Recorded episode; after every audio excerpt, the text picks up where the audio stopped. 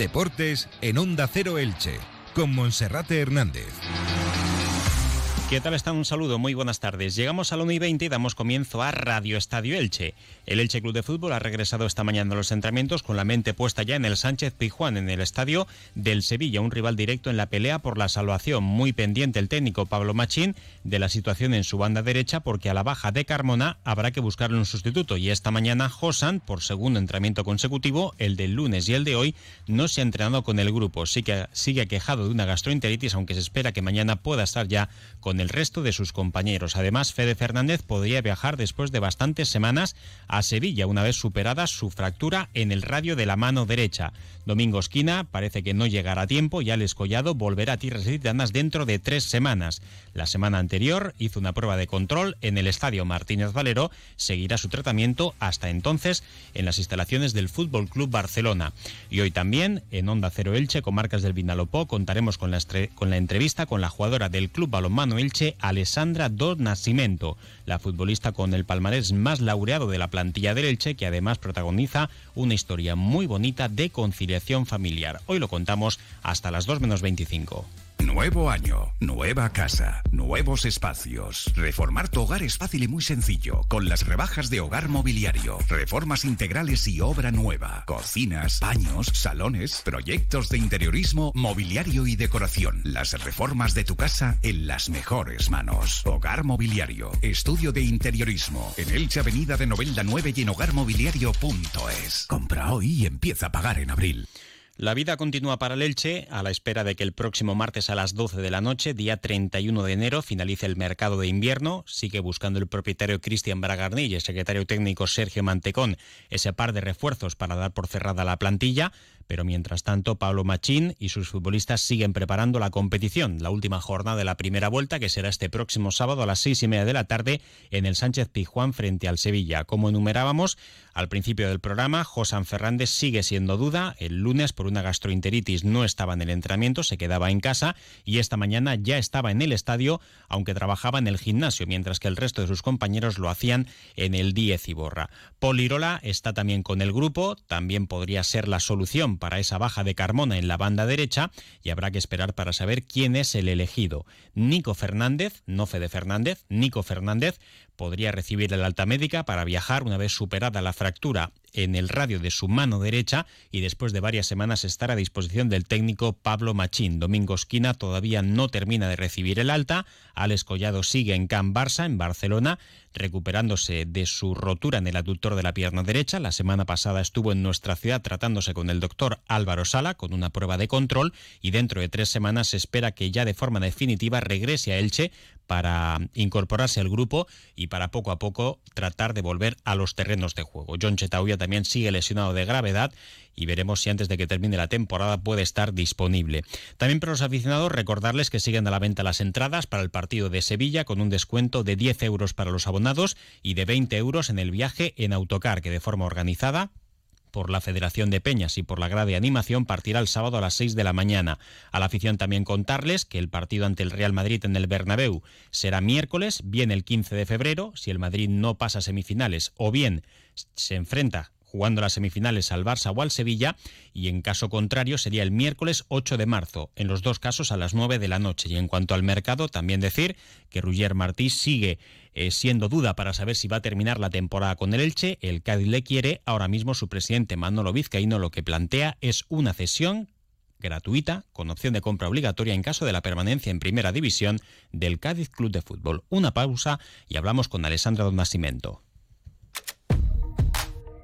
Onda Cero Elche sube con ascensores Serki. Cada semana en Onda Deportiva Elche destacamos al mejor equipo, club o deportista de los últimos siete días. No corras riesgos innecesarios. Tu seguridad y la de tu familia están en juego. Visita la web serki.es.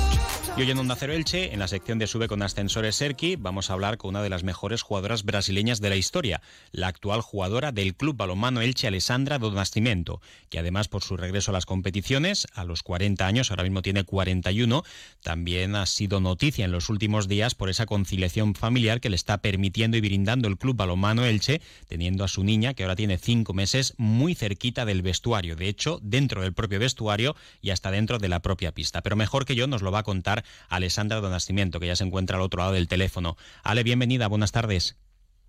Hola, muchas gracias, buenas tardes. Bueno, pues cuéntanos esta bonita historia y además una situación que ha propiciado el Club Balonmano Elche en favor de la conciliación familiar para ti que a tus 41 años ahora eres mamá primeriza, diste a luz el pasado 22 de agosto en San Juan y ya por aquel entonces cuando negociabas con el Club Balonmano Elche estabas embarazada en el pasado verano prácticamente de ocho meses. ¿Cómo fue eso? Bueno, la verdad es que la extrema derecha que estaba ahí en Elche iba a dejar el equipo, entonces el Elche ya estaba buscando una extrema derecha. Y ahí tengo mi cuñada, la María, que hace también esa parte del trabajo. Me habló, preguntó lo que yo iba, a hacer después de tener la lía. Yo decía que, pucha, todavía no tengo muy claro, pero creo que volvería a jugar. Entonces ahí ella habló con Juanco y habló también con Jocamora. Y ahí empezamos la conversación. Yo estaba con de ocho meses. Yo, claro, una cosa es pensar que voy a volver a jugar, vamos a ver cómo las cosas van a pasar y de repente tener una oportunidad, tener que hablar y tener que decidir, porque tuve que decidir ella seguía o no y después que dije que sí, no podía volver atrás. Y da salud el 22 de agosto prácticamente en dos meses ya comienzas a hacer trabajo físico, ¿no? Para poder comenzar a ponerte en forma. En un tiempo récord volviste a las pistas, ¿no? Sí, sí. Bueno, la liga tenía, qué sé yo, ocho meses y nosotros tenemos un amigo acá, Emil, chileno, que juega acá. Entonces él tenía partido y mi marido, yo, siempre, después de salir del hospital, dentro de casa, con la lía, no salía para nada. En un momento lo miré y yo dije, oye, ¿sabes qué? Quiero salir, vamos a mirar el partido. Y me miró a mí y me dijo, ¿estás seguro? Yo sí, estoy segura. Entonces que la liga estuvo por primera vez con ocho días de nacida en una cancha de balonmano. Claro, ella se ha portado súper bien, se quedó dormida, un ruido tan fuerte y ella ahí dormida, tranquilita, un calor y a él le encanta el calor, es ahí es como la mamá y se quedó dormida y yo miré a mi marido y dije, ah, va a ser jugador de balonmano, se, se siente tan bien en la cancha y seguimos ahí con ella saliendo y fui también a mirar un partido del Elche con la Lía ahí recién nacida y todo bien. Y entonces así. Mi marido y yo decidimos criar nuestra hija libre, no con esas cosas, no ruido, todo. No, nosotros somos así, vamos a salir, vamos a hacer nuestras cosas y la Lía se ha portado súper, súper bien. Y claro, Elche, el club en general, se está portando súper bien con nosotras. Entonces, la decisión y está jugando. Ella, cuando yo empecé a hacer la preparación física, que fue el primero de octubre, imagínate, bajó conmigo, estaba en San Juan, yo voy sola con ella, la pongo en su silla atrás y voy sola a San Juan, mi primer día de entrenamiento, pero te tengo que decir que fue muy difícil porque una cosa es cuando está lesionada, cuando rompí el cruzado, pero tú puedes seguir entrenando las otras partes del cuerpo. Pero yo con siete meses, yo ya me sentía muy cansada y como no tenía tan fijo que volví a jugar, entonces dejé de hacer la parte física, la parte de pesa, esas cosas, solamente para caminar 30, 40 minutos. Entonces, cuando empecé, después de haber tenido la lía, no fue fácil, no fue fácil. Hoy estoy jugando con Elche, pero todavía me falta estar 100%, no estoy todavía 100%. Ale, eh, de todas maneras llevabas tiempo queriendo ser mamá y buscando ese embarazo y también me contabas que en tus planes pasaba quedarte embarazada e incluso haber disputado los últimos Juegos Olímpicos también embarazada, ¿no? Sí, sí. Eso, eso es normal. Eh, hay muchas mujeres que, que, hacen eso. Sí, se puede, se puede competir porque lo que tú tienes que ver cuando se entera que está embarazada, tú vas a su doctor, hace todos los exámenes y ve que no tiene un embarazo de riesgo y entonces tú puedes jugar hasta los tres, hasta los tres meses porque con tres meses tú todavía no tienes guata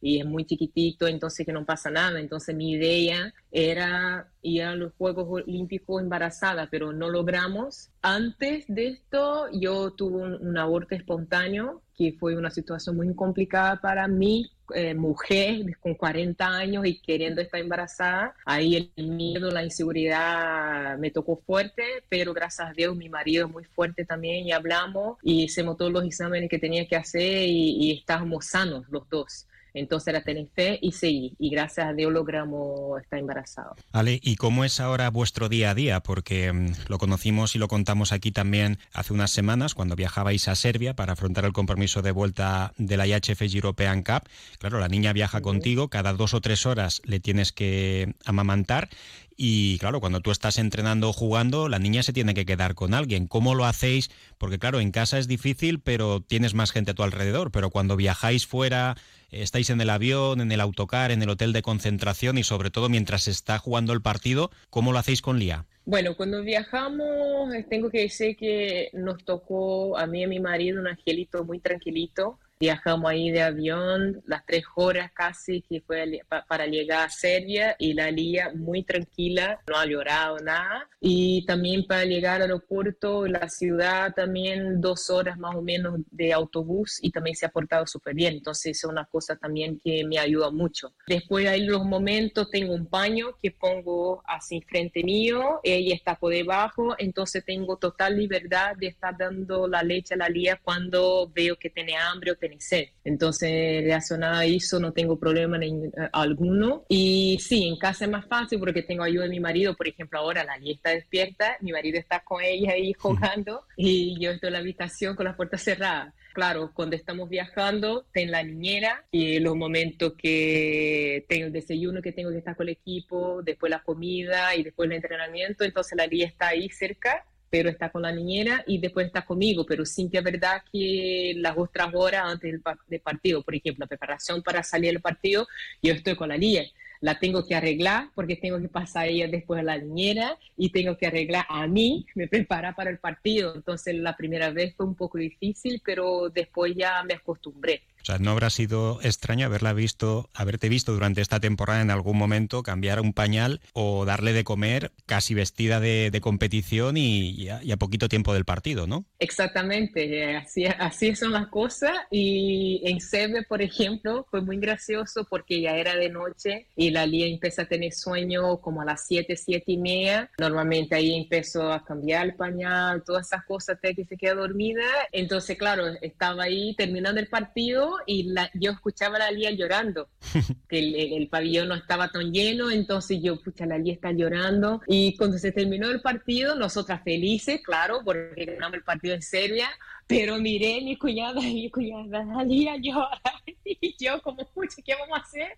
Entonces sacamos la foto del equipo, salí corriendo, cogí a mi hija y me metí al vestuario para dar la leche porque tenía hambre y tenía sueño. Mm. Fue muy gracioso. Sin duda. Y he visto también que muchas imágenes eh, sale con vosotras también y veo también que, que Lía suele salir en las fotos de celebración de, de los triunfos y tú misma decías que es casi como la mascota, ¿no? La niña de todas y como la mascota del equipo que está trayendo suerte además. Pues sí, pues sí, no, las niñas se pasan, son muy cariñosas con la Lía, están todo el tiempo jugando con ella, hasta todo hablar con ella. Lía y yo nos sentimos mucho cariño de todo el equipo con nosotras. Es muy importante no sentir que está molestando, por así decir, y en un momento tuve esa sensación, claro, cuando termine el partido, la primera cosa que quiero hacer es estar con mi hija en brazos, entonces cuando es partido en casa, mi marido me pasa a mi hija, y cuando es partido afuera, busco la niñera ahí, en serio era mi cuñada, entonces pasó allí a mí y al tiro la deja de llorar, la única cosa que quiero es estar con ella, estar feliz, entonces claro, cuando vamos a sacar las fotos del partido, que gracias a Dios estamos ganando y que, que sigas así, la Lía está con nosotros. Ale, y vamos a hablar de lo deportivo también. Eh, estáis ganando partidos, como comentas, estáis ya a las puertas de poder clasificaros para la fase final de la Copa de la Reina. Tenéis que jugar el sábado en Galicia, otro largo desplazamiento, en la pista del Porriño. Estáis también en la IHF European Cup con ese duelo a, doble partido ante Gijón y en la Liga Guerra Iberdrola con una bonita remontada, donde ahora mismo habéis igualado en puntos a, a las quintas clasificadas. ¿Qué esperas de lo que queda de temporada en las tres competiciones? ¿Ves al equipo para pelear por los tres títulos? Por supuesto que sí. Jocamor está haciendo un trabajo genial porque no es fácil, está cuidando la preparación física de las niñas, también mental, porque la semana pasada, por ejemplo, fueron tres partidos ahí, un seguido del otro, ganamos los tres partidos, pero también existe el cansancio, no es solamente del cuerpo la musculatura, es también el cansancio mental creo que las charlas que nos ha dado eh, Jocamora, la presión que nos ha hecho también, eh, nos ha despertado que mismo cansada queremos seguir entrenando y jugando bien, es posible. Ale, pues un auténtico placer poder hablar contigo aquí en la sintonía de Onda Cero y hoy eres nuestra protagonista en esta sección de Sube con Ascensores Serki. Todo un placer haberte conocido, Ale, y que vaya muy bien esta maternidad y lo que queda de temporada. Muchísimas gracias a ustedes. Quiero dejar ahí mi agradecimiento al Club Eche por hacer real de ser mamá y seguir jugando a los 41 años y de ser las otras jugadoras profesionales que quieren ser mamá, que es posible. Si el club ayuda, es posible. Seguro que sí. Gracias, Ale. Gracias. Para terminar con esta sección y con el balonmano, recordar que hoy a las 6 de la tarde, cuartos de final del Mundial de Polonia y Suecia en Sopot, la selección española con el petrelense Gedeón Guardiola se juega su pase a las semifinales. Muchísima suerte desde aquí. Y ahora información local y comarcal con David Alberola. Un saludo. ¿Cansado de esperar horas para que reparen tu ascensor? Llama a Ascensores Serki. Te daremos una solución a la medida de tus necesidades. En Ascensores Serki ponemos a tu disposición un equipo de profesionales rápido y eficaz. Los héroes de tu comunidad siempre están a tu servicio. Llama ya al teléfono 965 42 23 76 o visita serki.es.